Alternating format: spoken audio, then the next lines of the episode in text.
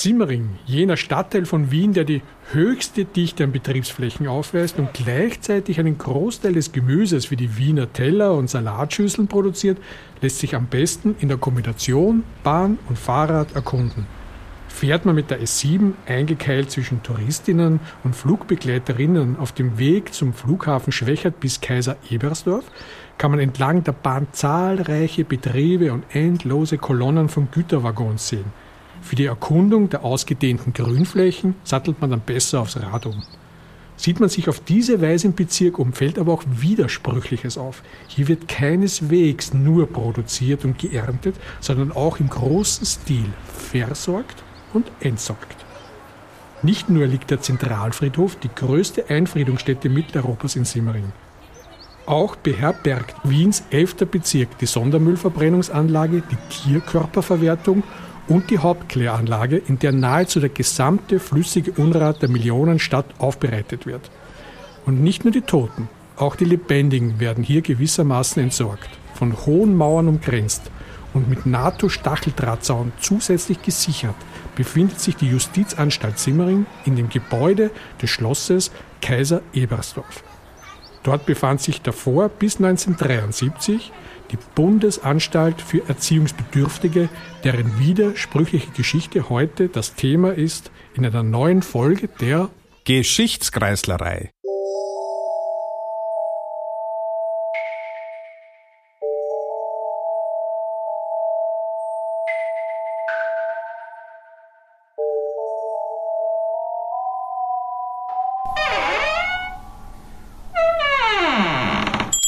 Es begrüßen euch Andreas und Walter. Und für die heutige Folge der Geschichtskreislerei und äh, zur Geschichte dieses Ortes haben wir einen ganz besonders lieben Studiogast eingeladen, nämlich den Martin Wieser. Er ist Studienprogrammleiter an der Sigmund Freud Privatuniversität in Berlin, lehrt in Berlin und Wien und sein Schwerpunkt ist die Geschichte der Psychologie als wissenschaftliche Disziplin und das Verhältnis von Psychologie und Diktaturen. Und Martin ist ein lieber Freund von mir und deswegen freue ich mich total, dass er gesagt hat, er kommt heute vorbei und erzählt uns ein bisschen was zur Geschichte dieses Ortes. Lieber Martin, danke für dein Kommen. Vielen Dank fürs Einladen.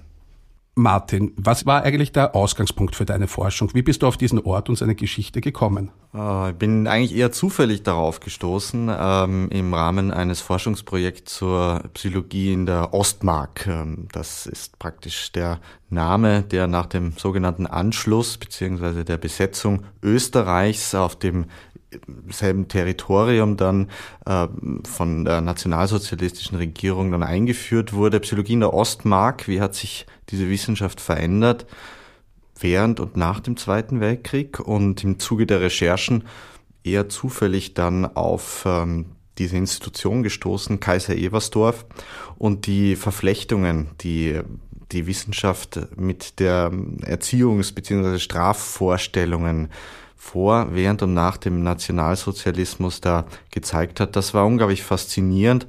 Gleichzeitig sind wir da auf ganz viele Dokumente gestoßen, die nach meinem, nach meiner Kenntnis nirgendwo sonst bisher aufgetaucht sind in irgendwelchen Publikationen.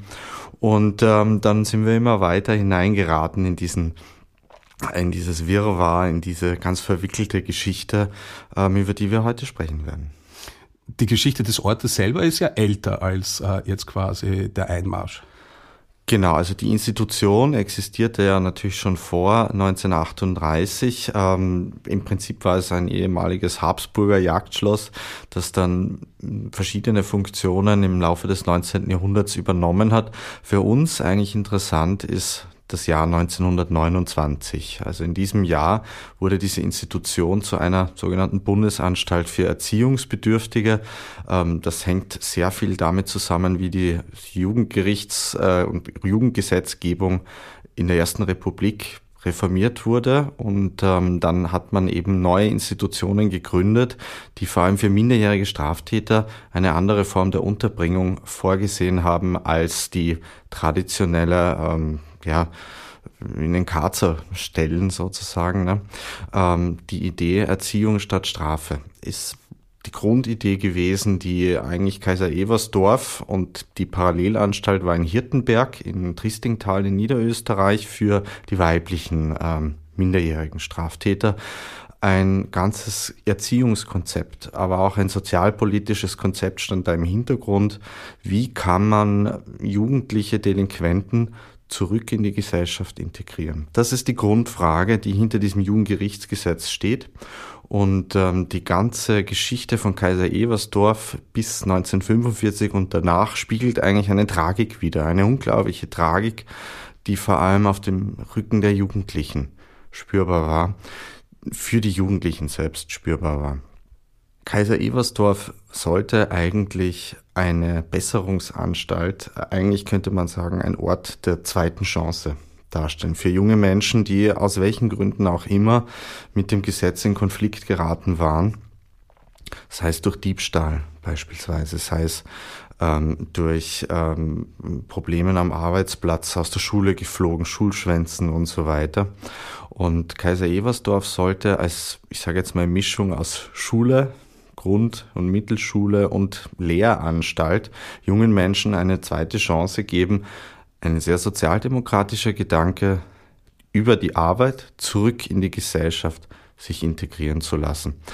Und dann hat sich über die Jahre hinweg aber gezeigt, na, es gibt einen großen Bedarf, mehrere hundert Jugendliche pro Jahr, die da in Kaiser Eversdorf ähm, ja, verschiedene Stationen durchlaufen haben.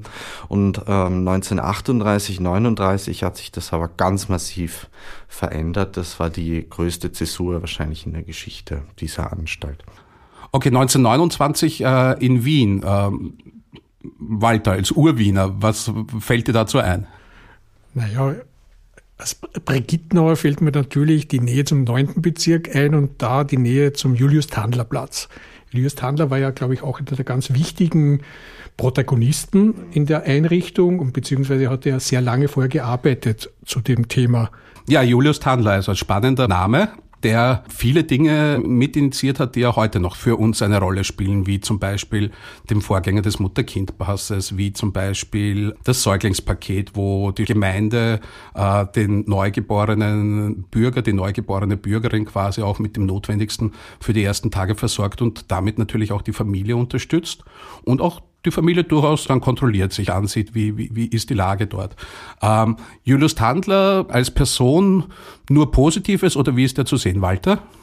Also wenn ich das richtig verstanden habe, war er auch immer eine sehr ambivalente Figur in der ganzen Szene. Also auf der einen Seite eben wirklich diese Bemühungen, die jungen Menschen wieder auf den richtigen Pfad äh, zurückzuführen, sie zu integrieren und gleichzeitig war aber auch immer anfällig oder immer in der Nähe zu Eugenik und zu rassenhygienischen Überlegungen vor allem die Idee der Förderung des produktiven Anteils der Bevölkerung. Das ist der zentrale äh, Gedanke eigentlich hier. Ähm, wenn man heute Rassenhygiene äh, unter Anführungszeichen oder positive oder negative Eugenik, ähm, das sind alles so Schlagworte, in den Mund nimmt, denken ganz viele Menschen zuallererst an den Nationalsozialismus. Und in gewisser Hinsicht ist das auch nachzuvollziehen, weil die Extremform die nach 38 dann in Österreich hier praktiziert wurde, tatsächlich einzigartig war. Aber eugenische Gedanken gibt es über das gesamte politische Spektrum hinweg. Also auch in der Sozialdemokratie. Das ist auch unter Julius Tandler sehr äh, prominent gewesen. Die Idee, wir fördern ganz aktiv jene Bevölkerungsteile, die als organisches Kapital für die Volkswirtschaft notwendig sind. Wir haben im sogenannten Roten Wien der, der Zwischenkriegszeit ganz viele Orte und ähm, Initiativen, die ähm, im Prinzip eine sozialdemokratische Wohlfahrtspolitik repräsentieren, ähm, das bezieht sich auf die Gesundheitsversorgung, aber vor allem auch ähm, Kinderübernahmestellen, wenn es um die Versorgung von Waisenkindern oder äh, Minderjährigen aus, äh, ich sage jetzt mal, unterprivilegierten Verhältnissen äh, geht.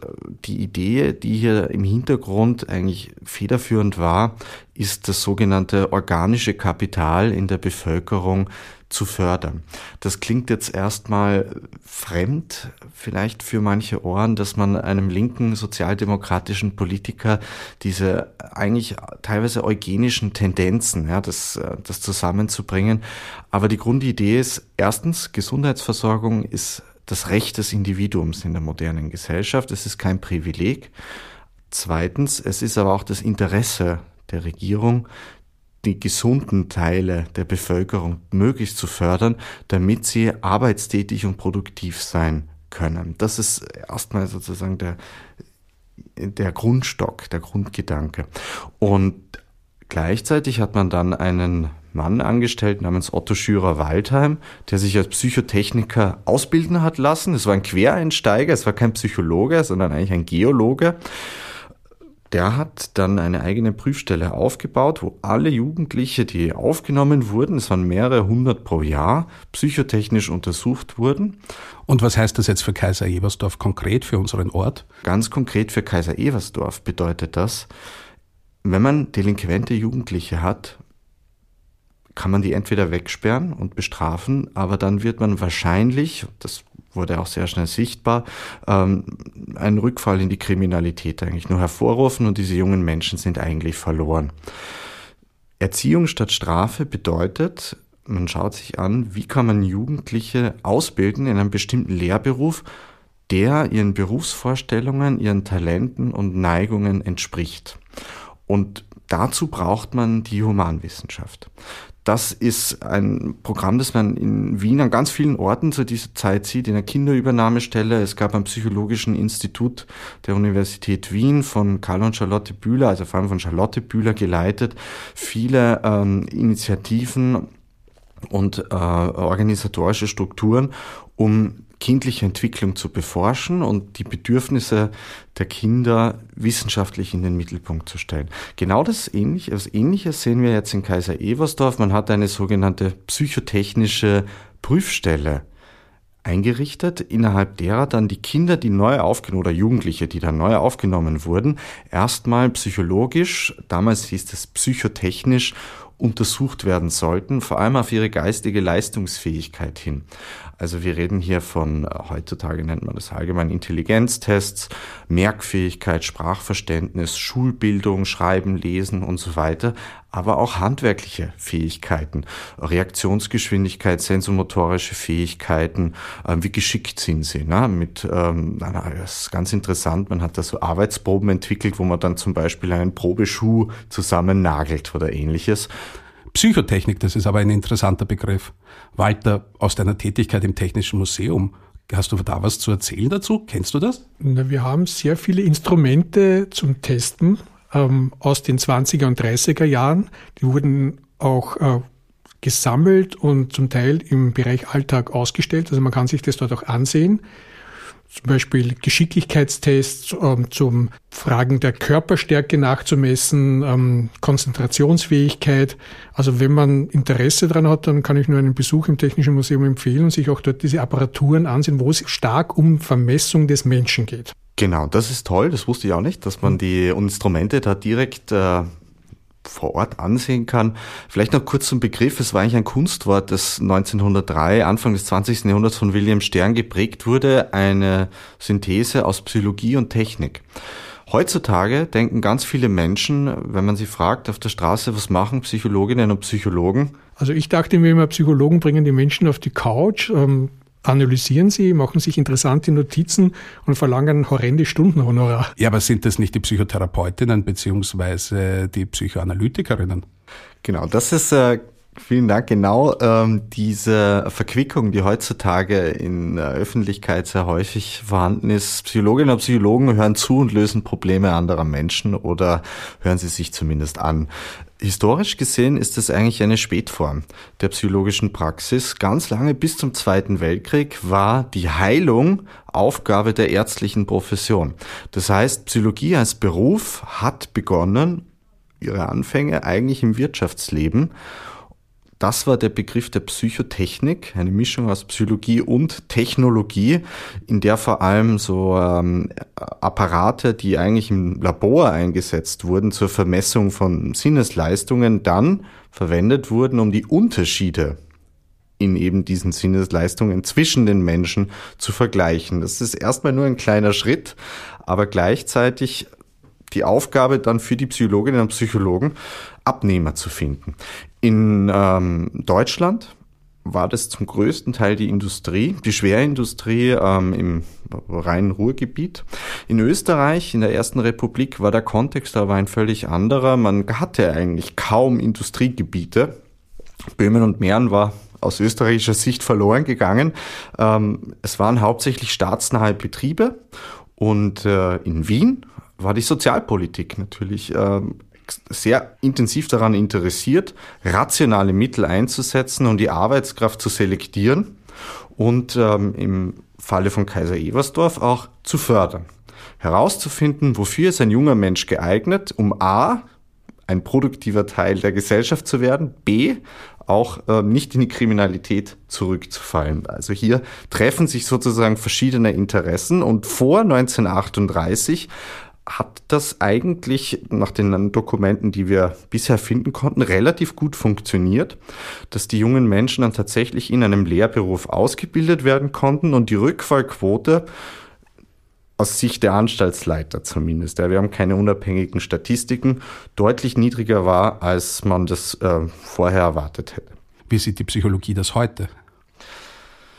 Psychologie als Beruf hat äh, im 20. Jahrhundert eine unglaubliche Expansionsbewegung vollzogen. Es gibt praktisch keinen Bereich des Lebens mehr, in dem man nicht Psychologinnen und Psychologen findet. Ähm, das kann man jetzt so oder so bewerten.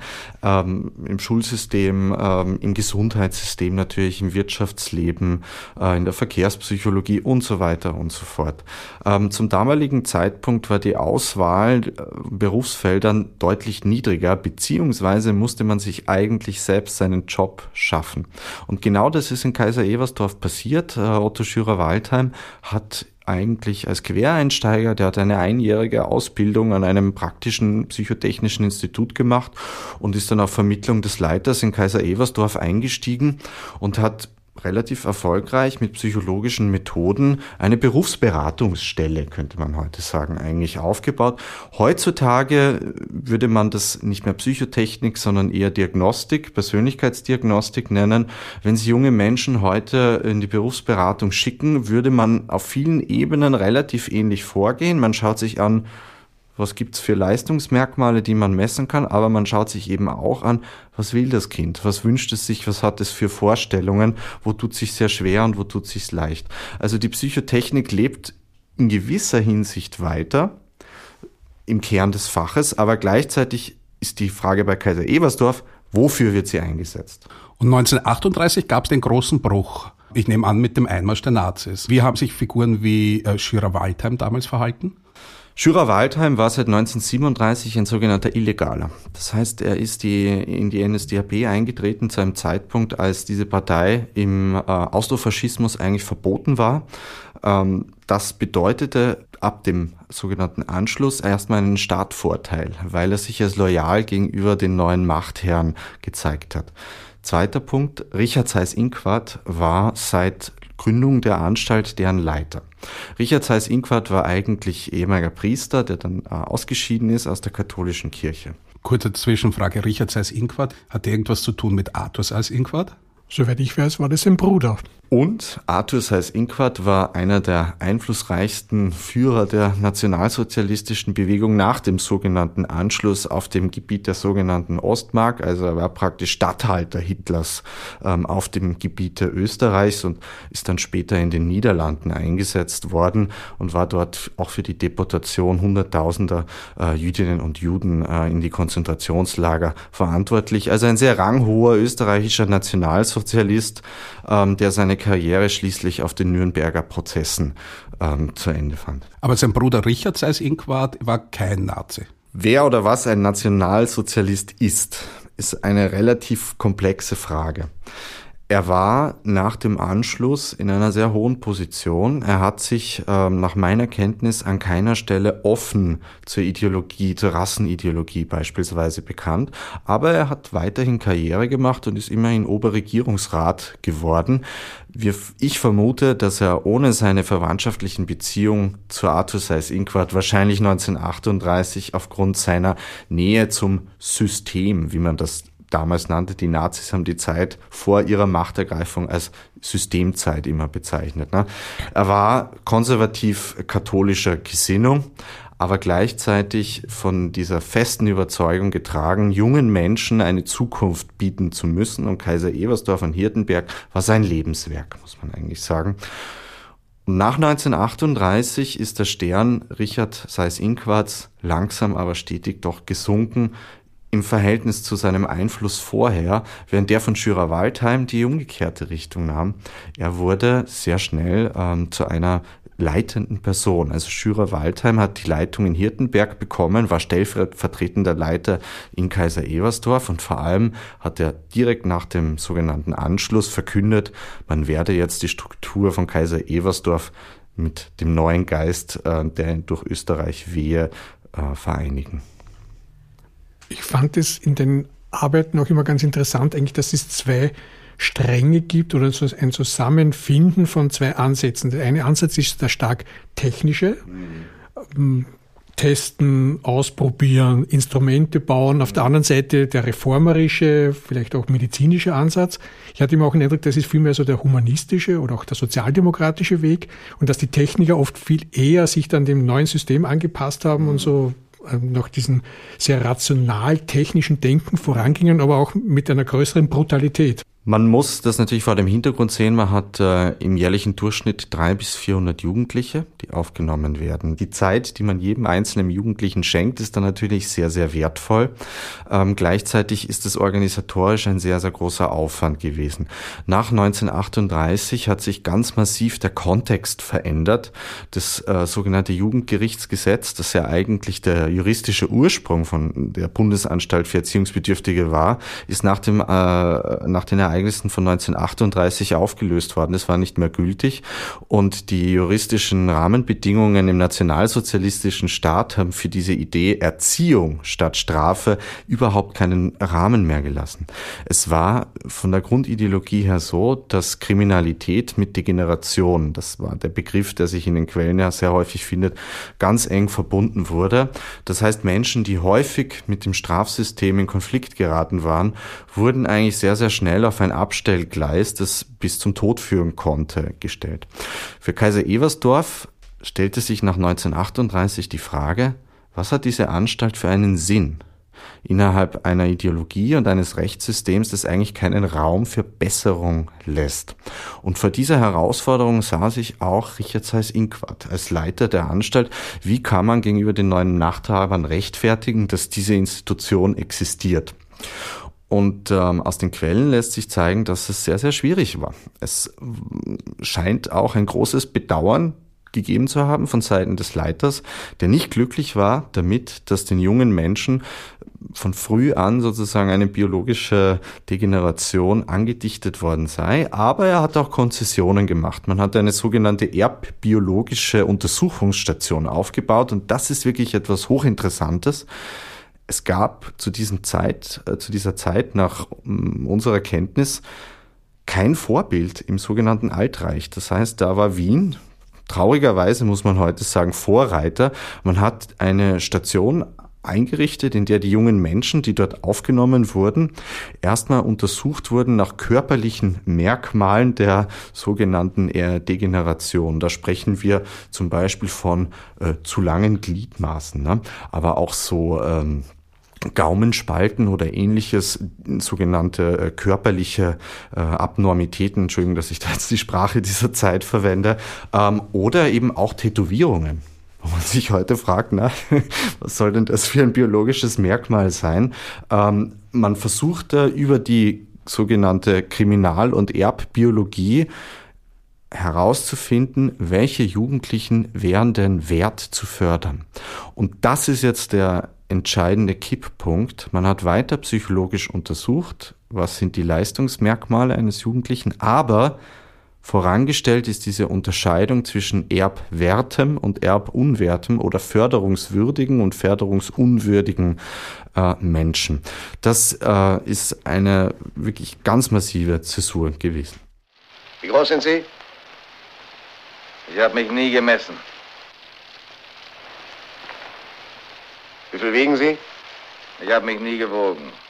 Es wurde ja auch über die Messung und Vermessung körperlicher Abnormitäten, wie das genannt wurde, stark dieser Selektionsmechanismus in Gang gesetzt.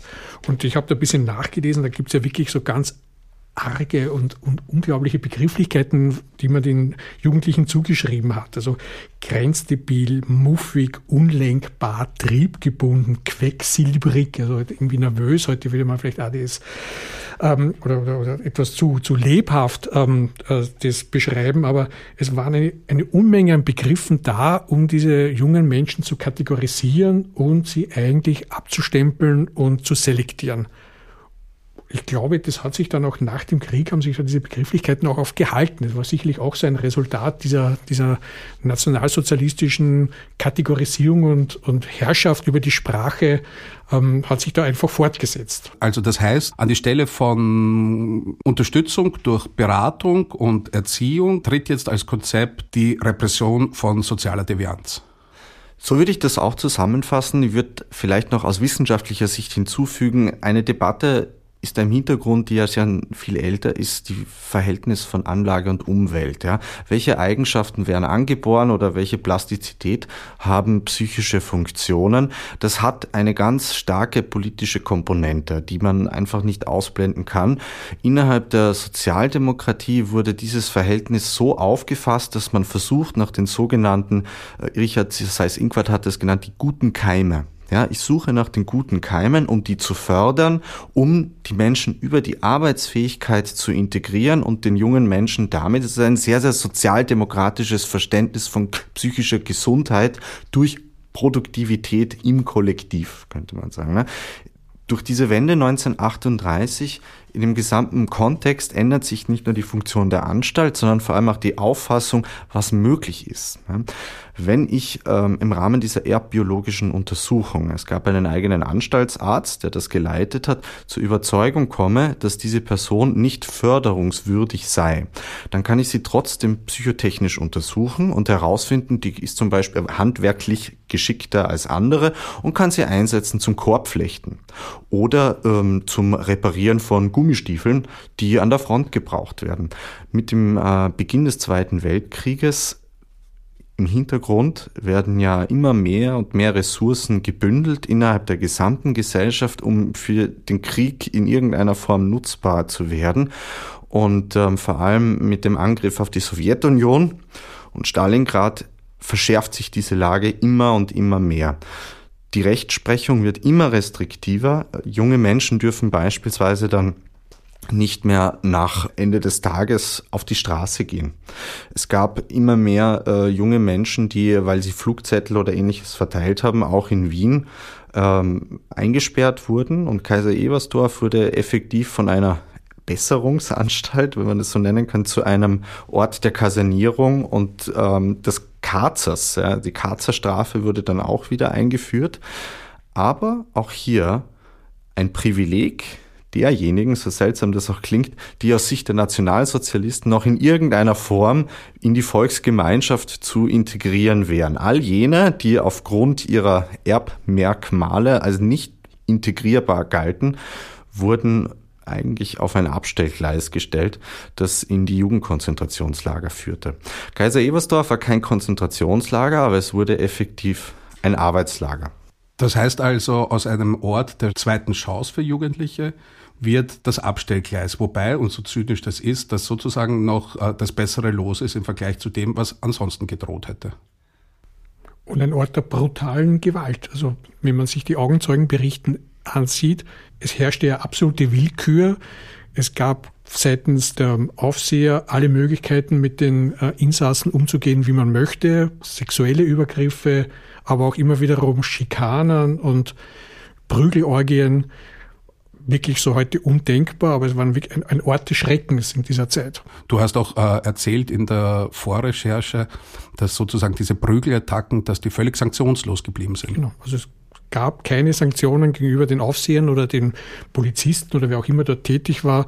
Sie konnten mit den Insassen eben machen, wie es ihnen beliebte. Also auch hier natürlich ein Zug faschistischer, nationalsozialistischer Herrschaft, ähm, reine Willkür, Führerprinzip und körperliche Schikane.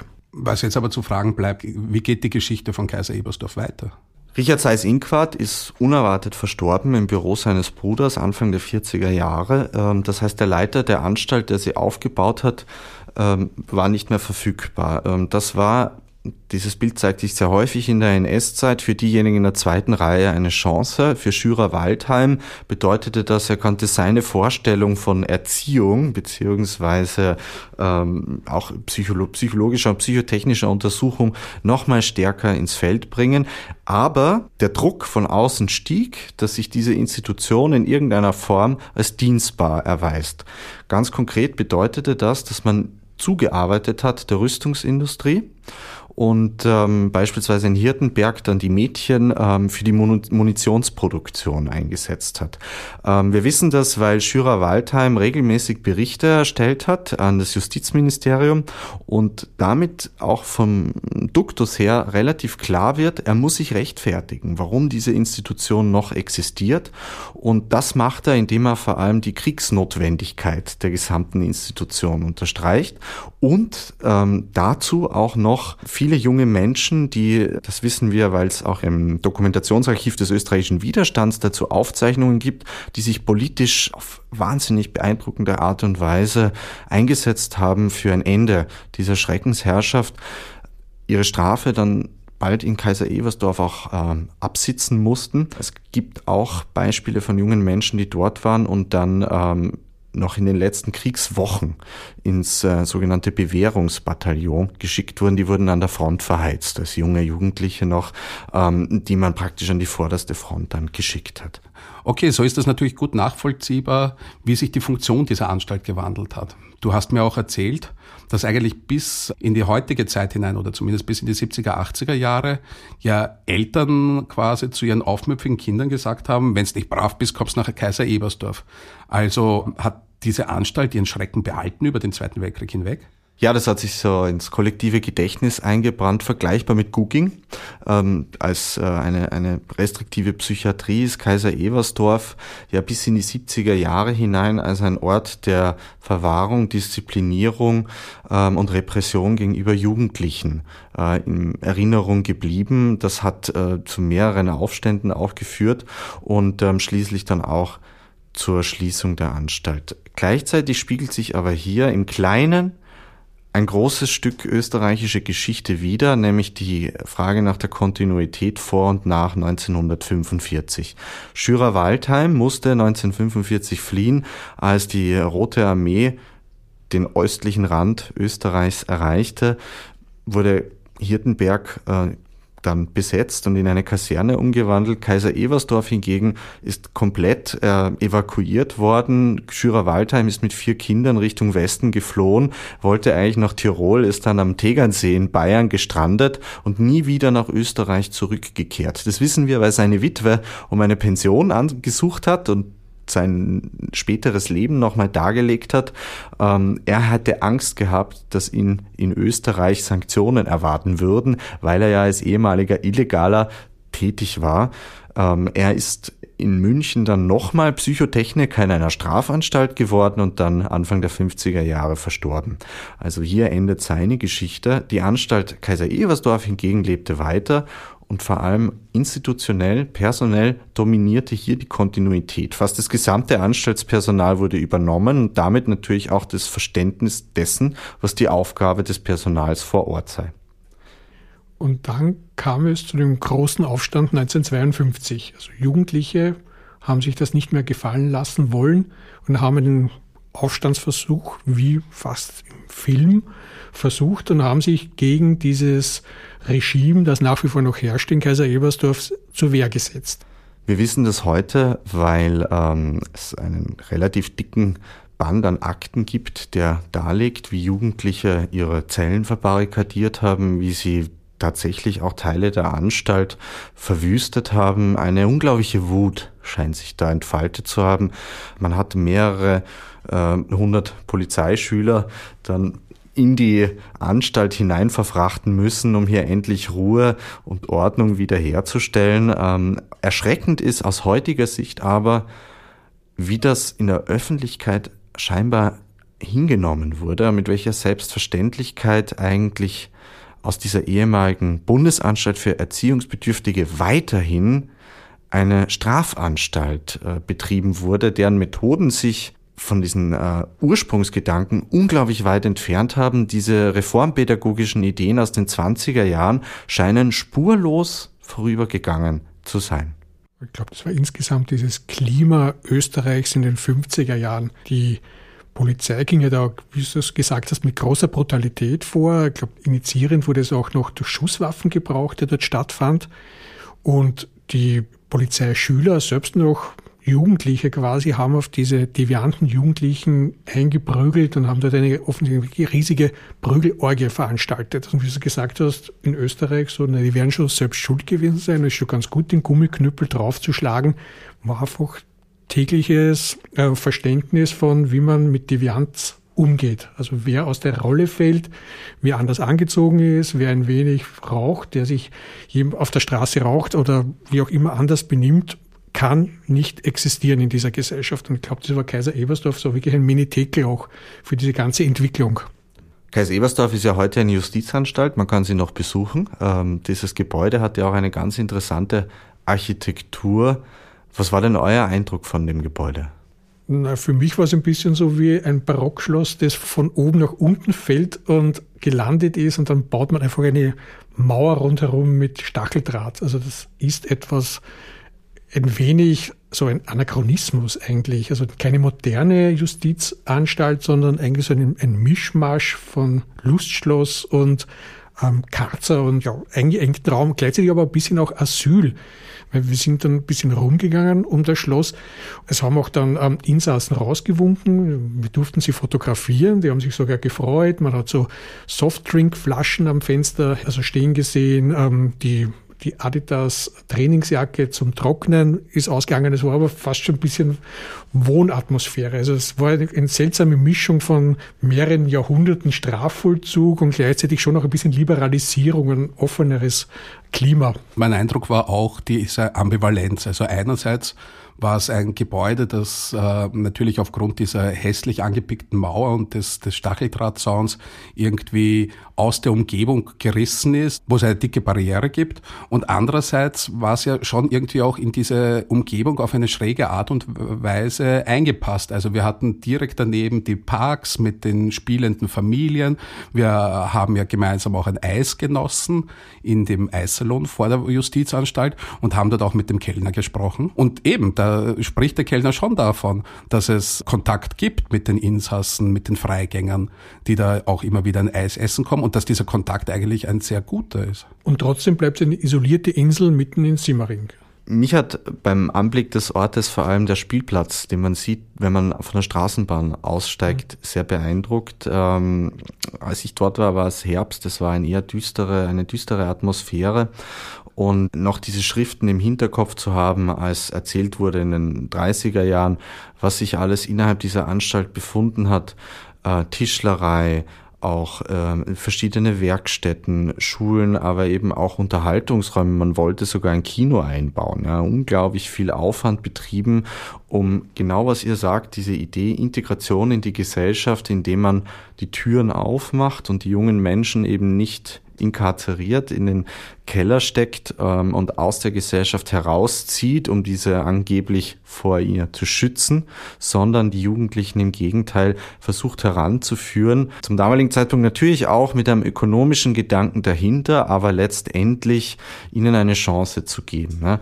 Trotz allem ist der Grundgedanke ein unglaublich moderner gewesen, der, das muss man historisch dem Roten Wien durchaus zugestehen, hier ein anderes Modell Modell des Umgangs mit jugendlicher Devianz vorlebt. In Deutschland war man da schon ein bisschen früher dran, aber in Österreich hat es zumindest eine Phase gegeben von, ich sage jetzt mal zwei, ein, eineinhalb bis zwei Jahrzehnten, wo man versucht hat, das zu institutionalisieren. Erschreckend ist, dass das sehr lange gedauert hat, bis es zurückgekehrt ist viel länger, als es eigentlich äh, in anderen Ländern der Fall war. Also du sprichst von den 1970er Jahren? Genau. Äh, die äh, Reformen unter Broder zum Beispiel.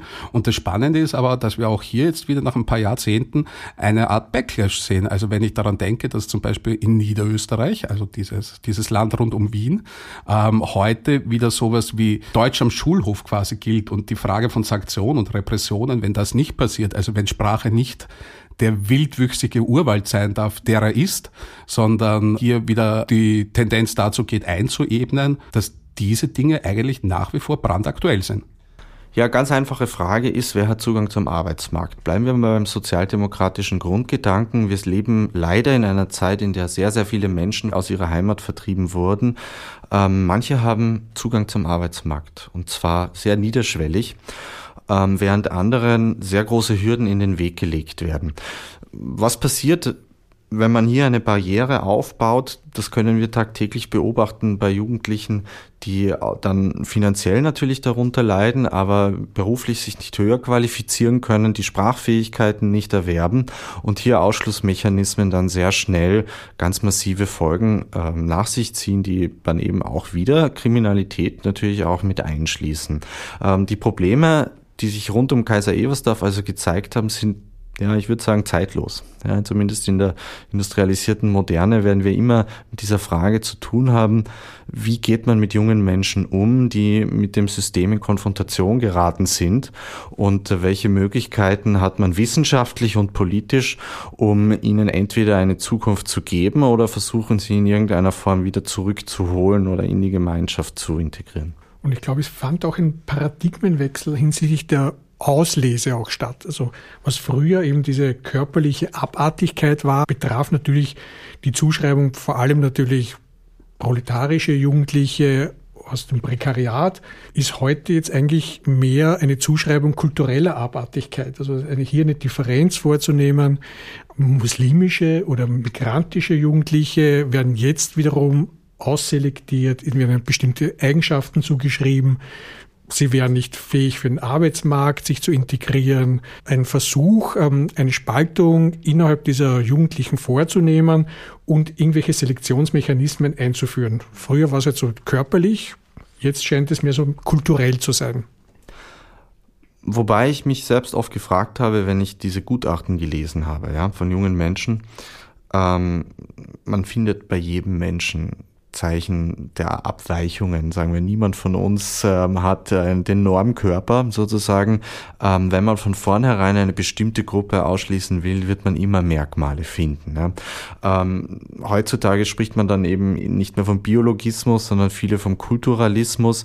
Ähm, ich glaube, dass aber viele Menschen, die damals durchs Raster gefallen sind, auch heute ähnliche Erfahrungen machen würden, alleine aufgrund der Hautfarbe beispielsweise oder der Zugehörigkeit zur Roma und Sinti und so weiter oder die sexuelle Orientierung, je nachdem in, in welchem Raum wir jetzt sprechen. Ja. Ähm, für uns ist jetzt noch eine Frage interessant. Welchen Stellenwert hat die Wissenschaft in diesem Kontext? Es gab sehr viele Psychologinnen und Psychologen aus der Zeit, die sich zurückgezogen haben auf die Position, wir haben nur die psychische Leistungsfähigkeit untersucht. Das war unser Job. Wir geben ein Gutachten ab darüber, ob jemand dazu in der Lage ist, schnell ein bestimmtes Problem zu lösen oder eine bestimmte technische Aufgabe zu bewältigen. Der Kontext war offensichtlich zwischen 38 45 ein völlig anderer. Das auszublenden wurde aber zur klassischen Verteidigungsstrategie auch innerhalb der Psychologie. Viele äh, unserer Zuhörerinnen und Zuhörer kennen wahrscheinlich äh, die Nürnberger Ärzteprozesse, die schrecklichen Menschenversuche, die in Konzentrationslagern oder am Spiegelgrund beispielsweise auch durchgeführt wurden. Ähm, das sogenannte lebensunwerte Leben zum damaligen Zeitpunkt wurde äh, systematisch ermordet. Die Psychologie war zum damaligen Zeitpunkt deutlich kleiner. Im Schatten der Medizin gewissermaßen konnte man arbeiten, ohne nach 45 große Sanktionen befürchten zu müssen. Es gab keine Psychologen in Nürnberg. Aber am Beispiel von Kaiser Eversdorf sieht man, dass auch im Kleinen ein Beitrag zu einem großen repressiven System geleistet werden konnte. Auch psychologische Methoden haben einen Beitrag dazu geleistet, um junge Menschen auszuselektieren, ähm, für den Kriegsdienst auch einzusetzen und teilweise auch in den Tod zu schicken, wenn man sie dann in die Wehrmacht eingegliedert hat. Und da hat auch die Zweite Republik durchaus eine unrühmliche Geschichte auch. Also die Spitze der, der Verwaltung wurde vertrieben oder ist gegangen worden oder hat den Weg halt nur nach Bayern bis nicht nach Argentinien geschafft. Aber ein Teil der Aufseher und des Verwaltungspersonals blieb, aber auch eben auch der Vordenker. Also wenn man sich das ansieht, zum Beispiel ähm, ein Erwin Lazar, der immer sehr ein problematisches Verhältnis zum nationalsozialistischen Gedankengut hatte, kriegt noch die höchsten Orden der Stadt Wien Anfang der 70er Jahre. Diesen Leuten wird nach wie vor noch hofiert und wird nach außen gekehrt, Österreich, Wien als Zentrum der, der Psychologie in der Medizin. Und es wird kein kritischer Blick eigentlich auf diese Personen und auf ihre Vorarbeiten geworfen. Es wird hingenommen und man nimmt halt ihre sicherlich wissenschaftliche Expertise gern in Kauf, aber gleichzeitig der andere Aspekt wird ausgeblendet. Das war durchaus typisch, muss man dazu sagen. ist jetzt kein rein psychologie-immanentes Phänomen im Österreich äh, der Nachkriegszeit bis in die 80er Jahre lang äh, war ja das Narrativ vorherrschend des ersten Opfers des Nationalsozialismus. Erst unter Franitzky hat sich das dann wirklich, würde ich sagen, äh, wirklich radikal verändert. Das war natürlich auch ein Generationenwechsel, der notwendig war. Ähm, für jemanden wie mich, der jetzt aus der Wissenschaft kommt, ist immer auch die Frage im Vordergrund, was hat das für das Fach zu bedeuten? Können wir auch innerhalb der Psychologie, innerhalb der Humanwissenschaften da was mitnehmen. Äh, jemand, der viel im Unterricht auch tätig ist, mit jungen Psychologinnen und angehenden Psychologinnen arbeitet, was lernen wir aus so einer Geschichte? Können wir da was mitnehmen? Viele der Psychologinnen, die bei mir sind, interessieren sich auch für forensische Psychologie und werden auch mit jungen Straftätern zu tun haben. Mein Anspruch ist, über den Kontext, über die Geschichte, zum Beispiel von Kaiser Eversdorf, ein Verständnis dafür zu gewinnen, welche Verantwortung man hat für die Konsequenzen des eigenen Handelns. Sich darauf zurückzuziehen und zu sagen, ich untersuche nur und was mit dem Befund passiert, ist nicht mehr mein Job, ist natürlich eine sehr kurzsichtige Herangehensweise.